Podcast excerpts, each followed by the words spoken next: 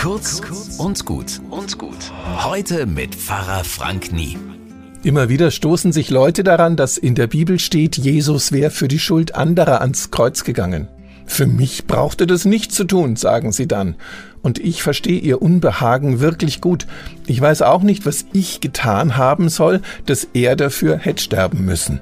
Auf der anderen Seite höre ich immer wieder, wie jemand selbstverständlich Verantwortung und auch Schuld gern auf fremden Schultern ablädt. Ein Beispiel.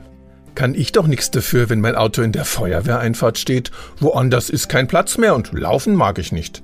Nee, kein Witz, hat mir wirklich einer so gesagt. Das erklärt jetzt noch nicht alles, ist aber immerhin ein Anfang.